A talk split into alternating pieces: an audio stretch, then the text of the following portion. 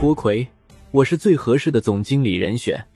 千金买马骨，可以被看作阳谋手段，也可以被看作阴谋手段。各种泡沫炒作，不就是千金买马骨的黑化操作吗？周赧王四年前三百一十一，流亡在外的燕国公子直，在赵武灵王派出的军队护送下，回到燕国即位，是为燕昭王。此时的燕国君臣离心。上下一盘散沙，大部分国土被齐国占领，百姓纷纷逃亡。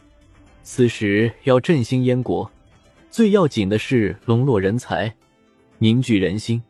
在此，我们不妨先看看昭王即位前燕国的局势。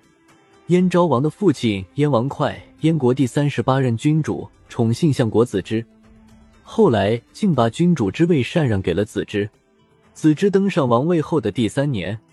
不满王位被他人所夺的燕国太子平与将军氏被密谋决定推翻子之，因而派遣士被率兵围攻王宫，是被九攻王宫不下，又与太子平发生局龉，调转矛头进攻太子，两军在都城厮杀，最后是被被杀，陈尸街头。齐宣王趁机派兵入侵燕国。燕国军民以为齐国是来平息内乱的，几乎未加反抗。齐军趁机占领燕土，杀了燕王哙和子之，太子平也在这场战乱中死去。这场战乱前后持续数月之久，死伤几万人，导致燕国都城一片破败景象。燕昭王正是在这种背景下即位的。燕昭王听说郭奎很是贤明。想让他推荐一些人才，就亲自去拜访他。见面以后，他却发现郭奎须发半白，垂垂老矣。本着礼贤下士的态度，燕昭王还是向郭奎求教，请他推荐一位经理人。郭奎一点也不谦让，拍着胸脯说：“让我辅佐您执政吧。”面对郭奎这种毫不谦虚的态度，燕昭王多少有些失望。这时。郭奎给燕昭王讲了一个故事：从前有位国王，他很想得到千里马，于是派人在全国张贴布告，宣布说愿意用一千金购买一匹千里马。但是过了三年，他连一匹千里马也没能买到，因此非常失望。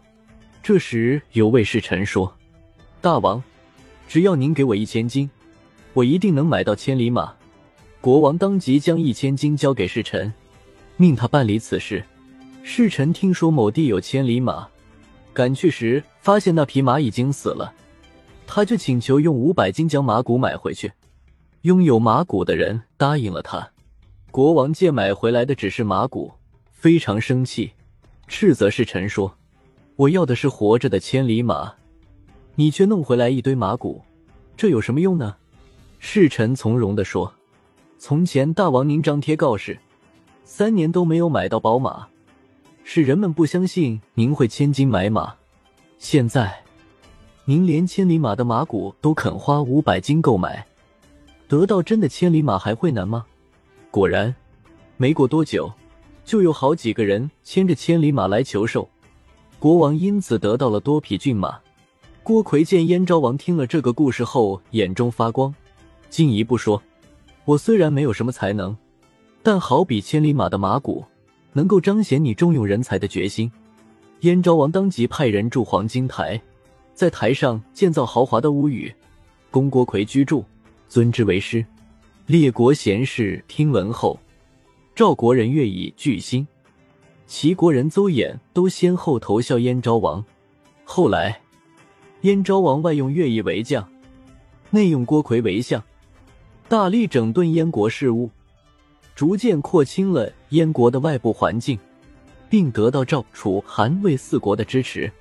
再后来，乐毅率领五国联军大败齐国，报了齐国杀燕王、侵燕土之仇，还占领了齐国的七十多座城池，使齐国几乎消亡。燕昭王之所以能够成功，与郭奎的布局有很大的关系。郭奎十分清楚。燕国国力弱小，人才凋敝，尤其是子之之乱后，人心涣散，要打败强大的齐国，首先是收拢人心，招揽人才。他正是看清了这一点，才当仁不让，认为自己是合适的总经理人选。燕昭王虚怀若谷，采纳了郭奎的建议，尤其是应服其人才观，这才奠定了之后弱国翻盘的基础。在企业发展中，人才是重中之重。一是郭奎式的战略型人才，二是乐毅式的市场开拓型人才。郭奎以千金买马骨的预言打动了燕昭王，抓住了改变国家格局的关键。